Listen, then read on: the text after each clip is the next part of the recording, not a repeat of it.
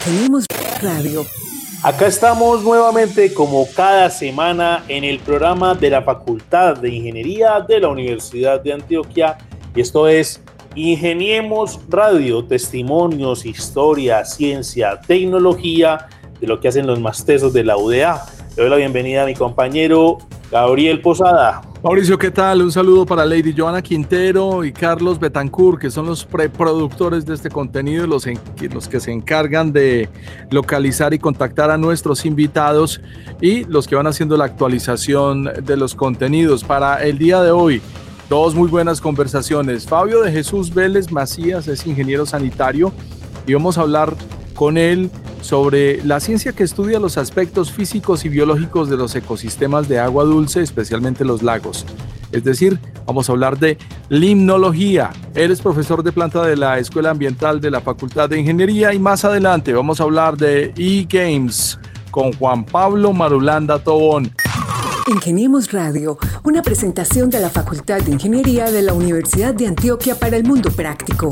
Búsquenos en portal.uda.edu.co, en facebook.com, Facultad de Ingeniería UDA y en nuestras redes sociales, Ingeniemos Radio. Profe, buenas tardes, bienvenido a Ingeniemos Radio. Muy buenas tardes a todos, muchas gracias por la invitación, felicitaciones por esa introducción muy, muy acertada entre otras porque el término limnología corcha a mucha gente. No, pero no puede uno pasar derecho, profe. A mí sí me sentó a estudiar un buen rato, a, hacerme la pregunta sobre los ecosistemas de agua dulce, especialmente los lagos. Qué bella y sobre todo lo felicito por la elección de su profesión. Entiendo que usted es profesor de planta de la Escuela Ambiental de la Facultad de Ingeniería. Sí, señor. Yo llevo ya más de 20 años en la escuela y eh, empecé pues en, en, las actividades propias de la ingeniería sanitaria, porque cuando era el departamento de ingeniería sanitaria ambiental, ese era pues digamos eh, la razón de ser de, de, de, esa dependencia, pero con la, la, llegada de la política y estrategia pues de investigación de la Universidad de Antioquia, se abrió todo un panorama que para muchos nos sirvió eh, como vía de hacer cosas en, campos que nos gustaba, nos gustan mucho. Y, nos, y fue así que nos unimos varios profesores a trabajar este asunto de la limnología, que, que en síntesis toca es el agua. El agua creo que es eh, fundamental y preocupación para todos. Profe, pero entonces brevemente contemos a los oyentes qué es lo que hace ese grupo, o sea, el grupo Geolimna, que así se llama el grupo de investigación de ustedes, que digamos dentro de la cantidad de grupos que tiene la Facultad de Ingeniería, 41 para ser precisos, eh, está recién creado, pero que ya también está obteniendo muy buenos resultados.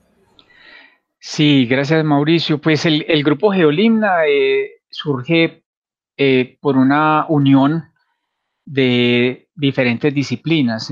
básicamente estamos reunidos allí biólogos, ingenieros y en alguna medida geógrafos eh, trabajando en, en, las aguas continentales, que es el, tema de la limnología. Y por ello el grupo se llama Geolimna, porque es geo de, tierra, de geografía, de ciencias de la tierra, y limnología, pues de, de las aguas continentales. Entonces, el grupo se creó ya pues hace algunos años eh, y a partir de allí empezamos un trabajo, eh, digamos, tomando la bandera de una actividad que viene desarrollando la Facultad de Ingeniería desde los años 90, cuando existía el Centro de Investigaciones Ambientales, que fue la dependencia que hizo los primeros estudios de contaminación de la ciénaga de Ayapel.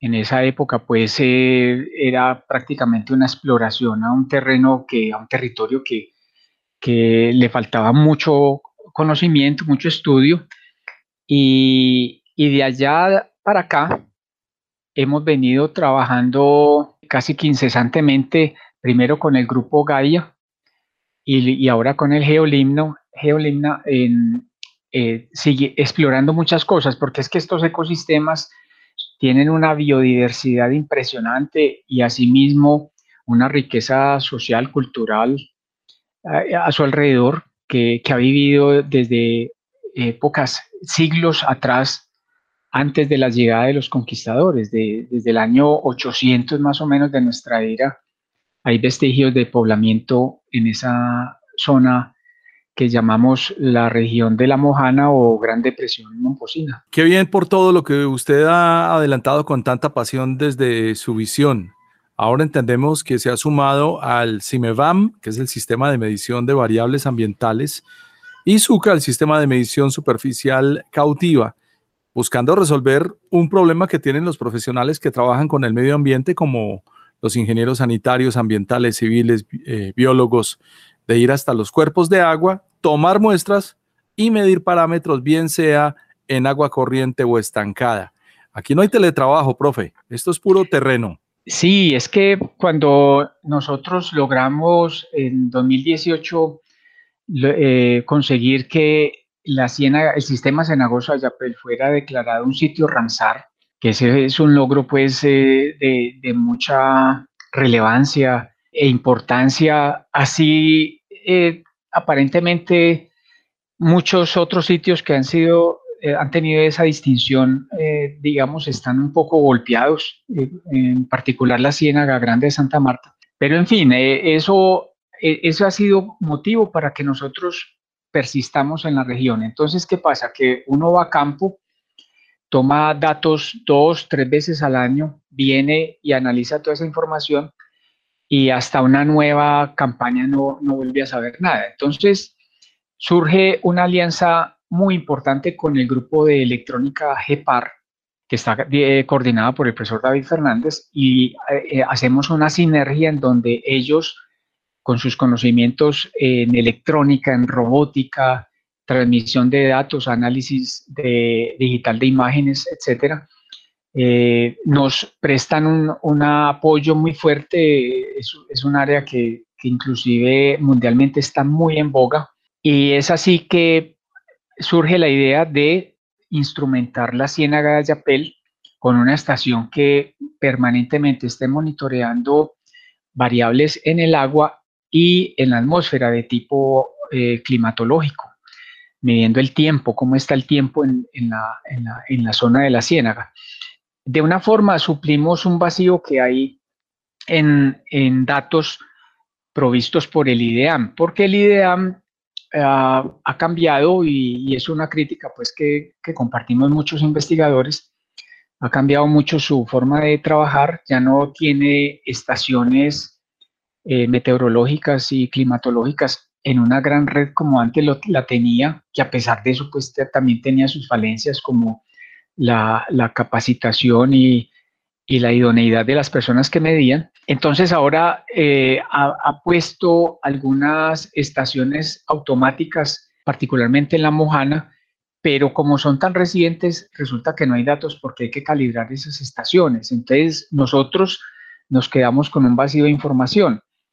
Eh, mediante estos proyectos de CINEVAM, eh, pensamos eh, poder poner allí una estación permanente que nos esté enviando vía Bluetooth los datos a, un computador cercano y de allí, por vía Internet, recibamos acá en Medellín esa información y la podamos analizar.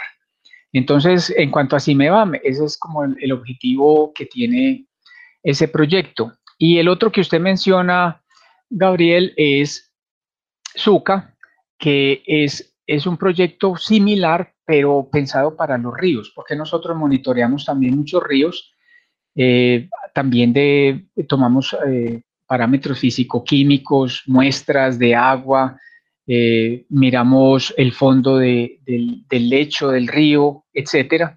Entonces, eh, esa actividad la hacemos metiéndonos físicamente al agua, eh, mojándonos hasta el cuello muchas veces y sosteniendo un poco de instrumentación. Entonces, se, nos ocurrió hacer lo que ya muchos países están haciendo, y, aquí quiero destacar un, asunto que, está cambiando la mentalidad en las universidades y es que estamos dejando de ser consumidores de, tecnologías que nos, por un lado, son costosas, por otro lado, tienen poco, eh, poca probabilidad de, sostenerse en el tiempo y estamos dejando a un lado un aprendizaje que, que deberíamos estar recibiendo. Entonces, universidades como la de los Andes, la Nacional, etcétera, ya están produciendo sus propios instrumentos. Y en este caso, optamos por esa idea. Eh, entonces, estamos planeando hacer un bote mm, que sea capaz a control remoto, por eso lo de cautivo de, la sigla de SUCA, eh, sistema de medición de, de, variables en el agua con, mediante un sistema cautivo eh, pensamos dirigir este bote pues a, en una sección transversal del río y tomar allí medidas, eh, tomar inclusive muestras, a futuro estamos pensando en eso, tomar muestras, filmar el fondo, eh, identificar qué hay en el fondo, etcétera. Entonces, es, digamos, inmatricularnos en, en esa nueva tendencia mundial de producir nuestra propia tecnología. Muy bien, profe, pues eh, una descripción muy interesante de la que usted hace pues, sobre estos proyectos que están trabajando. Y ahí sería importante también pues, aclararle a nuestros oyentes eh, que ustedes están trabajando pues, a través de las tecnologías de la información y la comunicación, utilizan Bluetooth, por ejemplo, diseñaron o desarrollaron un bote para trasladarse, pues como usted lo decía, en los ríos o los lagos, pero también ustedes vienen haciendo un trabajo fuerte en la Ciénaga de Ayapel. O sea, ¿por qué esa concentración en esta región del departamento de Córdoba, pues que es vecino a Antioquia y que allí han sacado pues grandes resultados en investigación. Sí, el, digamos que hay, hay dos factores que pesan mucho. Uno es la cantidad de datos que hemos acumulado en más de 10 años, que ha sido a partir de estudiantes, porque en eh, todo este trabajo, como ustedes bien lo saben, es un trabajo mancomunado entre profesores y estudiantes que están haciendo su pregrado o sus posgrados de maestría o doctorado y se ha acumulado mucha información al punto que podríamos decir que la ciénaga de Yapel es tal vez la segunda ciénaga más estudiada del, país. La primera es la ciénaga, Grande de Santa Marta. Entonces, mm, ese es un, uno de los aspectos a considerar. Y el otro es que eh, la ciénaga de Yapel es, digamos, el, ángulo inicial de un delta eh, muy grande que, es el, que forma la depresión momposina. La depresión momposina se forma por la llanura aluvial que generan los ríos San Jorge, Cauca y más adelante el Magdalena, después de que el Cauca la, le desemboca. Y, y ese es un sistema de humedales. Y los humedales cobran mucha importancia en el mundo. Eh, sobra decir pues que hay muchos ejemplos. Eh, tal vez uno de los más conocidos puede ser el, río Nilo en Egipto o eh, la región de Mesopotamia en, Irak.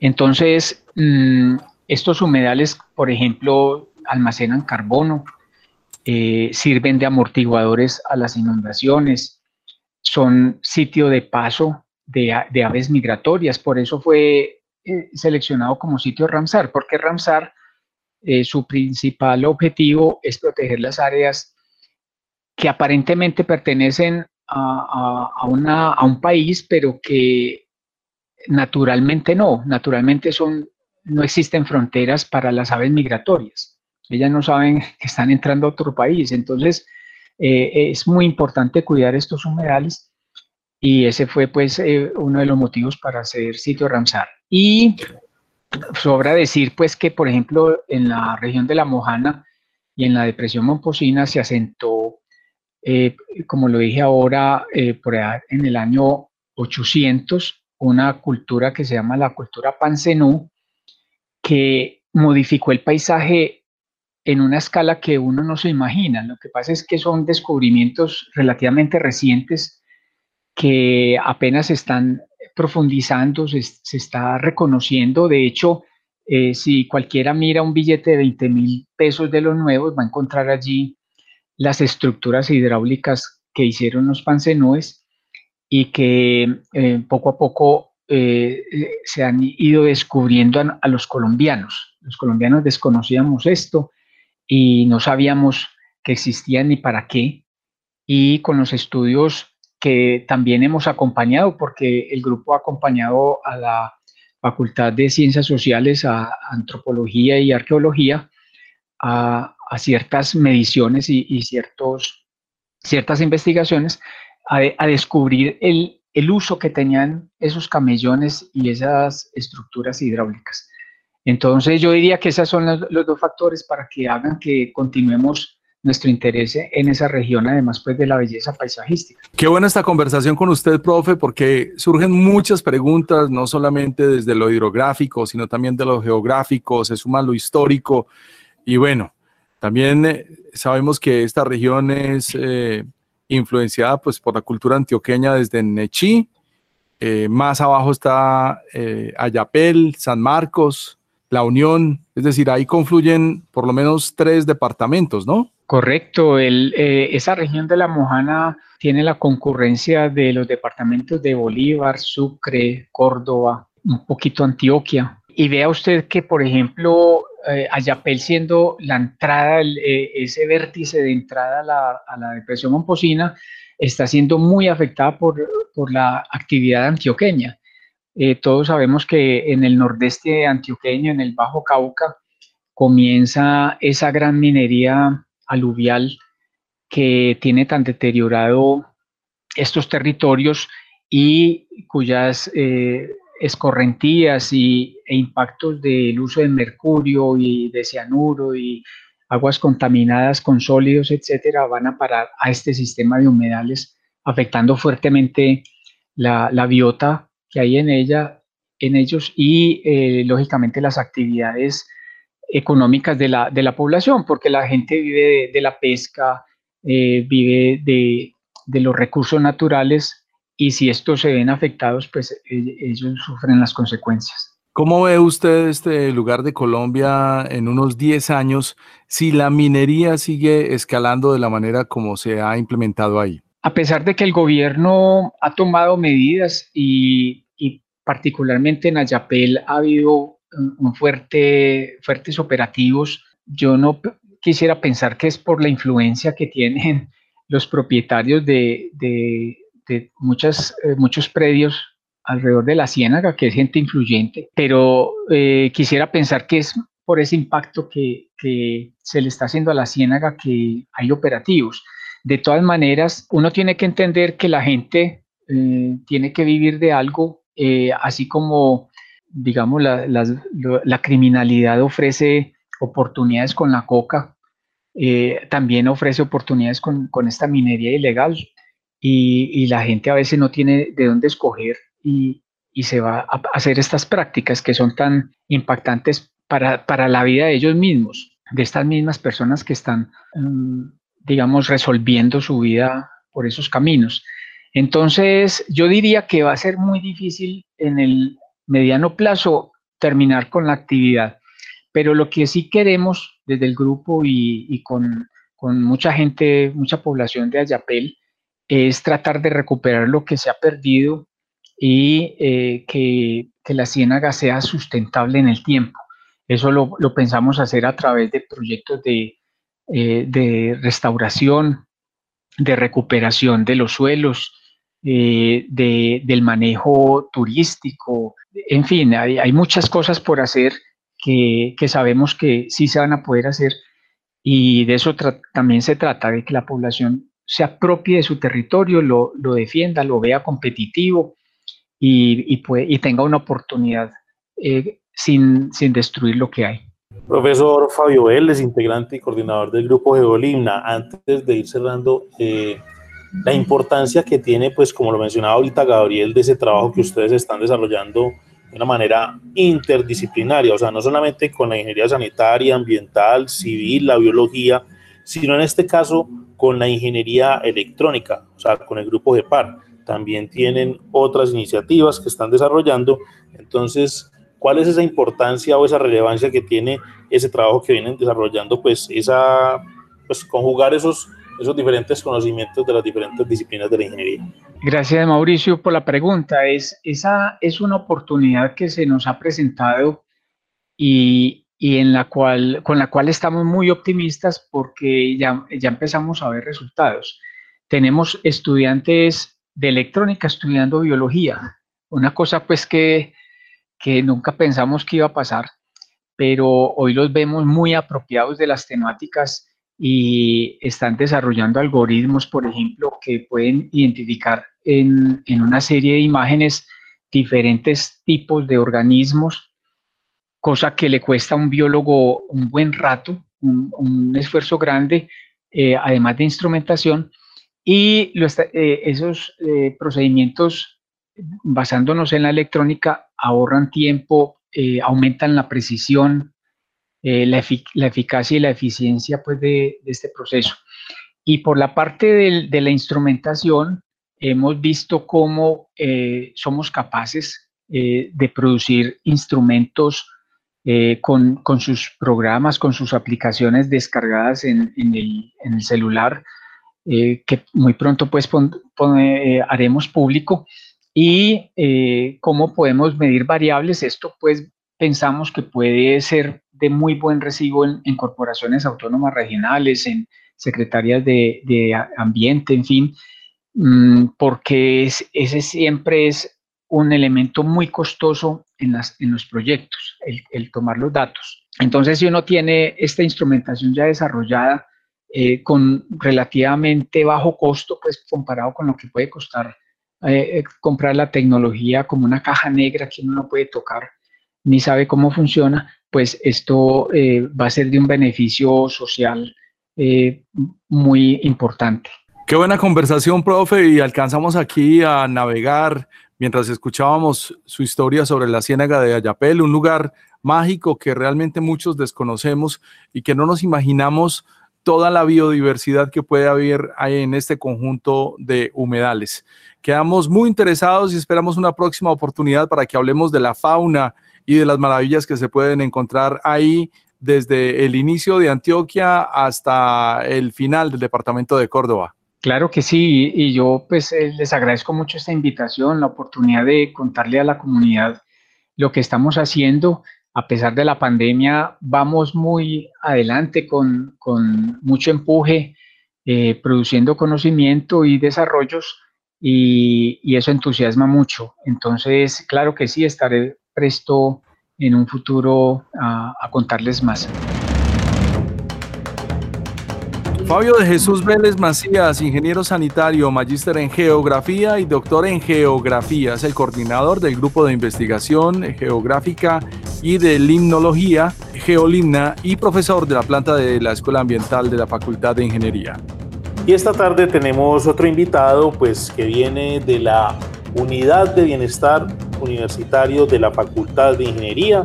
Se trata de Juan Pablo Marulanda Tobón él es el coordinador de lo que se llama el área de deporte y tiempo libre. Pues desde Bienestar de Ingeniería se vienen desarrollando diferentes iniciativas pues en medio de esta pandemia, pero también es una línea de acción importante para que la gente sepa aprovechar los espacios que tiene y también pues cómo desarrollar otro tipo de actividades dentro de esa cotidianidad de lo académico y también de lo universitario. Tenemos radio. Eh, Juan Pablo, Buenas tardes, bienvenido a Ingeniemos Radio. Buenas tardes, Mauro, y a todas las personas que nos escuchan a esta hora. Muchas gracias por la invitación y la oportunidad de hablar aquí un poquito de lo que estamos desarrollando en la unidad de bienestar. Juan Pablo, los esports han tomado una fuerza increíble en el ámbito universitario. Y en la temporada de pandemia, pues se ha disparado el consumo de Internet, el ancho de banda, los eh, esports como tal eh, los torneos, en fin, y entendemos los esfuerzos realizados por la Universidad de Antioquia, especialmente de la facultad en el área de deportes, y ahora en tiempos de COVID-19 tocaba reinventar esta área. ¿Cómo nos está yendo con la virtualidad? Sí, Gabriel, buenas tardes para usted también. Pues realmente se convirtió en una oportunidad esta pandemia. ¿Qué le iba a pensar? Desde el año pasado junto a el compañero Camilo y David también de la unidad de bienestar veníamos pensando en que los videojuegos ya tenían un lugar que, estaban reclamando dentro de la universidad y en especial la Facultad de Ingeniería.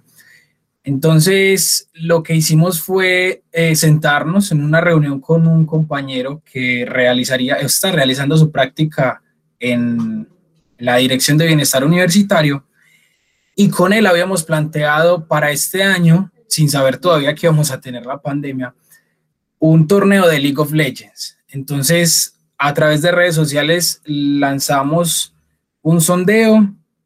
Ah, no, bueno, tengo que decir que el torneo no era inicialmente League of Legends, sino que quisimos saber qué querían. Entonces ahí tuvimos varias opciones y la más votada fue la de League of Legends. Entonces, dentro de nuestro panorama ya estaba realizar uno de los torneos que fuera de videojuegos, pero no nos esperábamos que definitivamente todas las actividades académicas, culturales, absolutamente todas las actividades se fueran a la modalidad virtual. De manera que se convirtió entonces en el momento propicio para explotar lo que el potencial que tienen los videojuegos. Entonces, este primer torneo que te cuento que es de League of Legends, un juego bastante conocido pues por las personas que, que están en este medio, tuvo una participación de seis equipos. No es fácil. De pronto uno diría, hombre, seis equipos es poquito, pero es que seis equipos se conforman con jugadores, con cinco jugadores. Cada jugador tiene una posición y desempeña un rol muy específico. De manera que conseguir pues cinco jugadores no es nada fácil, por lo cual entonces nos sentimos muy satisfechos de haber podido hacer este primer torneo de League of Legends, que de hecho fue el primero en la Universidad de Antioquia y del cual aprendimos muchísimo, porque a partir de ahí hicimos una evaluación y analizamos qué debilidades tuvimos en este torneo, qué teníamos que fortalecer y qué podríamos hacer para los siguientes. Pero definitivamente fue nada más como el inicio, fue el primer paso, porque de ahí seguimos haciendo otro torneo de League of Legends, luego se vino uno de Parchis, que si bien no lo consideraríamos en el concepto como un esport, es un videojuego que está disponible en celulares y la comunidad lo supo muy bien, estaba en pleno apogeo durante esta pandemia y definitivamente la cantidad de inscritos pues dice eh, lo que estoy aseverando. Entonces, también nos juntamos con otros compañeros para realizar un torneo que inicialmente se iba a llamar el Mundial de la UDA, pero se le cambió el nombre por regional. ¿Por qué regional? Porque participaron todas las regiones de la Universidad de Antioquia, incluyendo por supuesto sede central y las demás regiones, mínimo un participante. Y así se conformó un torneo tipo mundial en el cual habían 32 equipos y se dividieron por grupos jugándolo con el mismo sistema. Entonces, por eso era que inicialmente se iba a llamar mundial, pero al final se cambió pues este, este nombre y actualmente estamos en los e-games, los e-games de la Facultad de Ingeniería, que son una apuesta a lo que eran en la presencialidad las Olimpiadas Deportivas en la Ruta de las Estrellas, que era ese certamen deportivo que eh, conglomeraba a todos los estudiantes y de hecho muchos eh, profesores y empleados de la facultad alrededor del deporte. En ese caso eran cuatro modalidades, fútbol, fútbol sala, baloncesto y voleibol. Este año teníamos tenis de mesa, pero lastimosamente no se pudo desarrollar y entonces era la fiesta deportiva más grande de la Facultad de Ingeniería, debido pues a la virtualidad, a la necesidad volcar todas nuestras actividades a la virtualidad. Entonces ahí surgen los e-games ingeniería. Bueno, Juan Pablo, pues una gran descripción la que haces de lo que son esos eSports, pero sería bueno aclararle a nuestros oyentes y es el eSports, sabiendo que es, es un juego de video principalmente, se puede considerar como deporte o más bien como hobby? O sea, ¿cuál es la, digamos, la percepción que tienen los estudiantes participantes en estas Olimpiadas o en estos juegos que ustedes vienen haciendo hace algunos meses ya atrás? Bueno, eso es una pregunta con muchísima tela por cortar, Mauro, porque aquí los académicos se han dado la batalla respecto a esa consideración epistemológica, conceptual de lo que son los deportes en general y preguntarse si los deportes electrónicos caben o si no deberían llamarse deportes electrónicos, si simplemente se deberían llamar videojuegos. Entonces, bueno, quiero arrancar por decir que esports, ese concepto de esports es un anglicismo que combina la, E de electrónicos, esports, ¿cierto? Deporte. Entonces, se traduciría como deportes electrónicos, pero decir deportes electrónicos, poner por lo menos en el mundo de habla hispana, se refiere netamente a la actividad deportiva, la cual nosotros hemos sabido diferenciar de actividad física, que es simplemente el movimiento, y el ejercicio físico, que es el ejercicio, la actividad física planeada con objetivos específicos con fines, por ejemplo, de musculación, de recuperación, de rehabilitación, en fin. Entonces, partiendo de esa diferenciación, muchas personas han dicho, los videojuegos no son un deporte porque están sentados, permanecen sentados, moviendo un mouse o un teclado o incluso la pantalla de un teléfono móvil. Mientras que muchas otras personas han conceptualizado y han dicho, el movimiento del mouse se produce a través de la mano, los dedos, varias articulaciones permiten que, que se geste pues cada movimiento. También Claro, y también aquí hay que decir que el ajedrez se juega sentado. Entonces, uno podría decir, bueno, y entonces el ajedrez es o no es deporte. Entonces, se empiezan a analizar un montón de, de, elementos que configuran a los deportes y junto con Julián, el compañero con el cual hemos realizado la mayoría de actividades de, pues de esports aquí en la facultad y en la universidad, Hicimos una reflexión y uno de los autores que ha trabajado el tema de los elementos que configuran el deporte, que es José Hernández Moreno, habla de la comunicación dentro de la praxeología motriz. Y la comunicación es evidente, pues absolutamente evidente dentro de los deportes electrónicos, porque hay una comunicación entre compañeros, hay una comunicación con el videojuego, hay una comunicación negativa que es con los adversarios. Entonces, hemos visto pues como varios elementos que vienen a la discusión y podrían fundamentar que los videojuegos pueden considerarse deporte. Sin embargo, siempre habrá otro argumento que diga definitivamente esto no es un deporte. Para yo ser un deporte tengo que moverme. Claro. Pero eso no lo vamos a, definir en Colombia y mucho menos en Medellín. Estamos hablando de una nueva iniciativa que se ha convertido casi que en un renglón de economía. Yo sí le hago mucho seguimiento cercano a los esports desde el año pasado y hasta enero se estaban moviendo 50 mil millones de dólares al año. Tenemos que hablar de otras plataformas como Twitch, que han crecido mucho durante el tiempo de pandemia que permiten allí realizar torneos y eh, ver a estas personalidades de los esports, aunque Twitch ahora también se está validando como una plataforma para transmitir otro tipo de contenidos.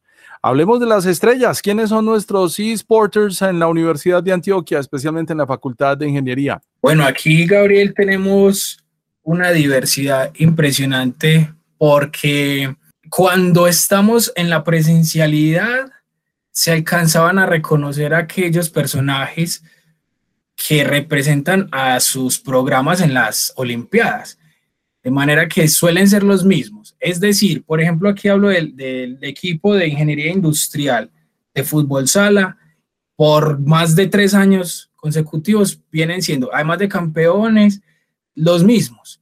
Entonces ellos ya se reconocen. Debido a este cambio, nos hemos dado cuenta que hay unas personalidades ocultas que no habíamos visto porque en la presencialidad no se hacía notar tanto, que están tras bambalinas en los esports y que son muy fuertes. Entonces, aquí, por ejemplo, quiero mencionar el último que tuvimos eh, en la final de Clash Royale.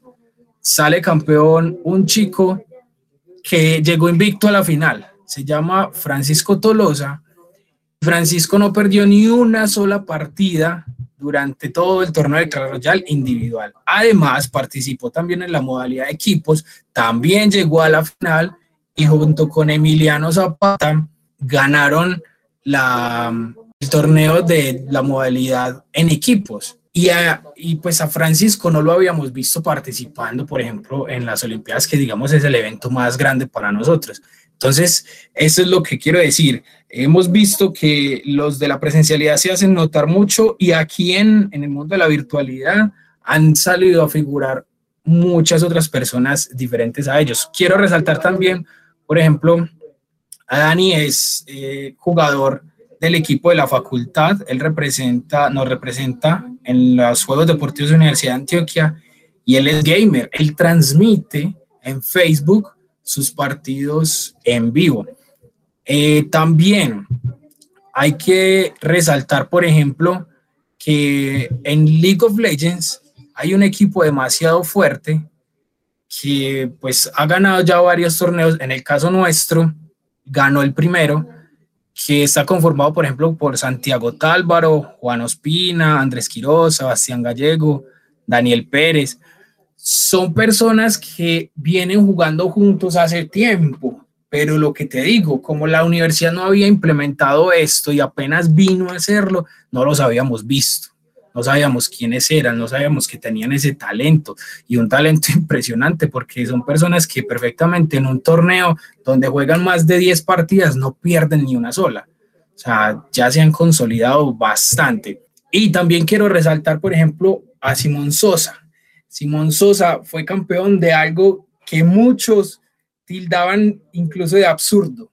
¿Cómo así que un torneo de parchís en la Facultad de Ingeniería? Resulta que aquel juego con el que muchos se identificaron al principio de la pandemia, porque fue como un pasatiempo, pues nosotros a través de la Unidad de Bienestar lo pusimos para que fuera una competencia de toda la facultad y efectivamente 440 personas participaron de Aquento, entre ellas, por ejemplo, nuestra compañera en comunicaciones, Lady, y Simón salió campeón de ese torneo después de atravesar seis rondas. Seis rondas implica haber dejado atrás, como les digo, 439 participantes. Ah, se lo tenía bien guardadito nuestra productora Lady Joana Quintero Martínez.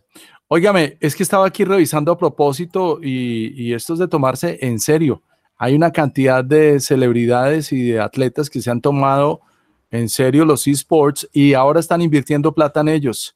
Le voy a mencionar algunos. Will Smith, el deportista Michael Jordan, el cantante de rap Drake, Mike Tyson, Shampy Diddy o Puff Daddy, Stephen Curry y Kevin Durant. Solo por mencionarle siete personalidades o celebridades que están respaldando, como usted lo está tratando de hacer, a muchachos que han descubierto sus talentos jugando deportes en línea. Gabriel, pero también aprovechando ese tema de celebridades, pues es bueno preguntarle a Juan Pablo, ¿y los profes qué? ¿Y los directivos qué? ¿Participan o solamente están ahí como espectadores? O en el equipo de los rodillones de microfútbol.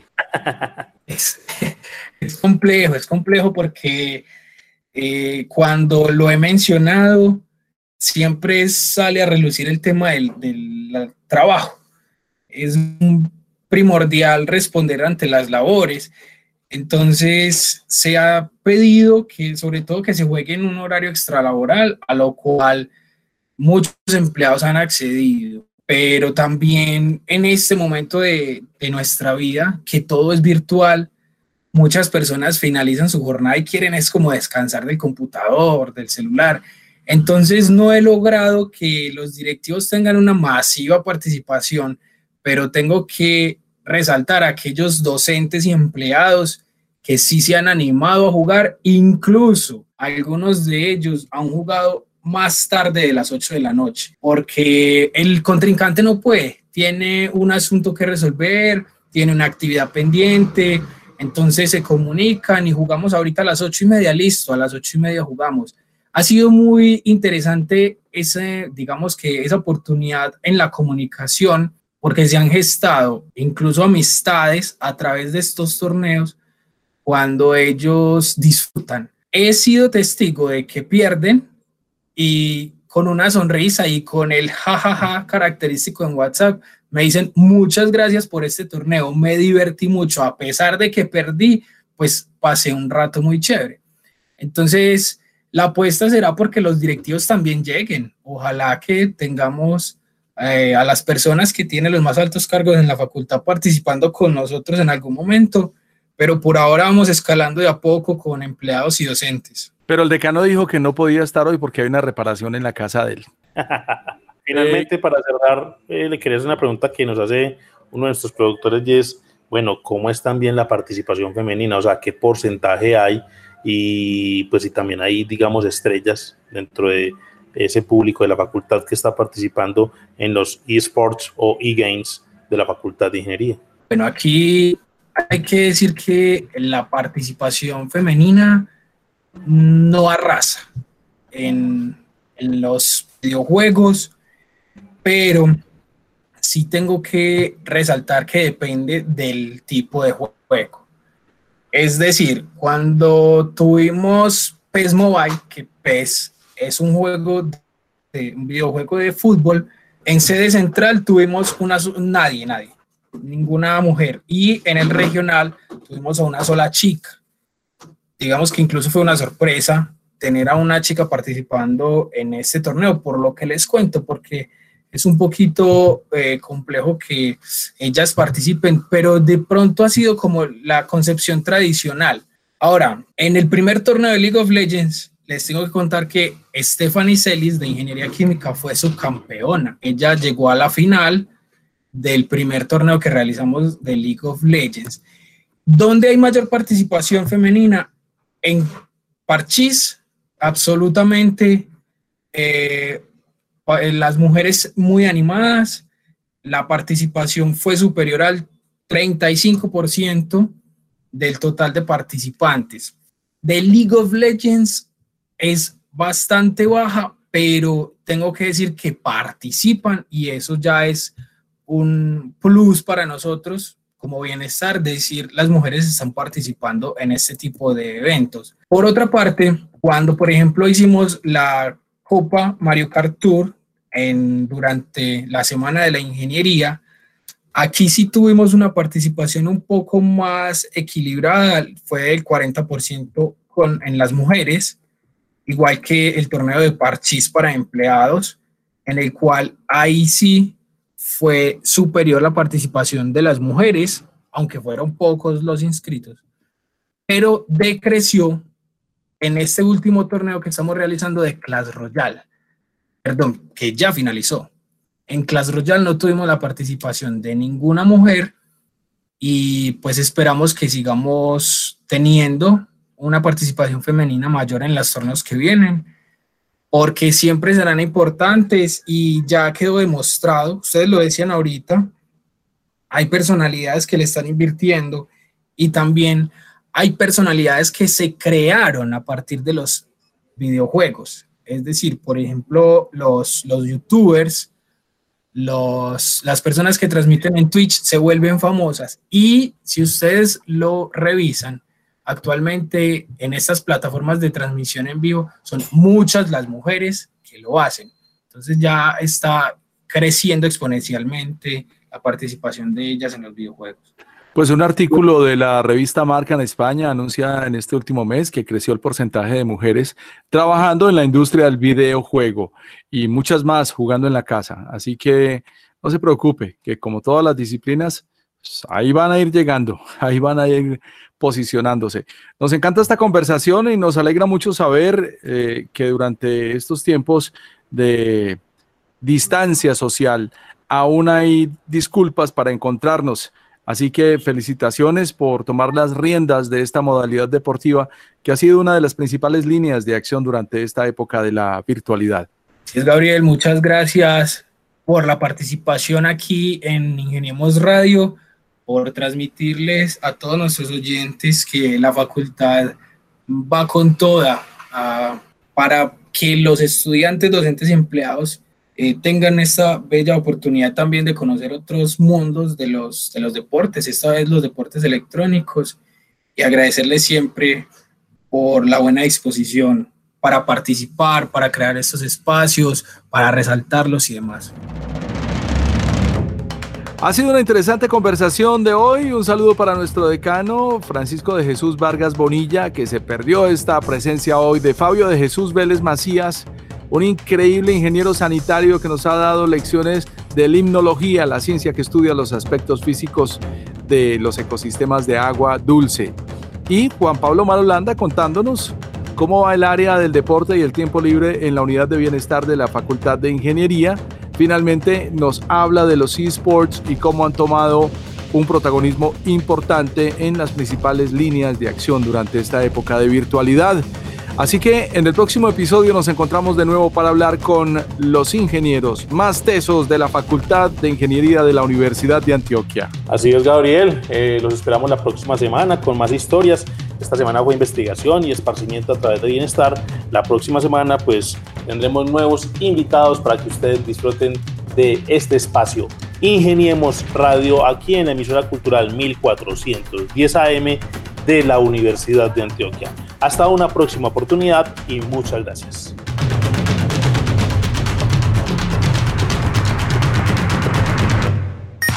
Ingeniemos Radio, una presentación de la Facultad de Ingeniería de la Universidad de Antioquia para el Mundo Práctico. Búsquenos en portal.uda.edu.co, en facebook.com, Facultad de Ingeniería UDA y en nuestras redes sociales Ingeniemos Radio.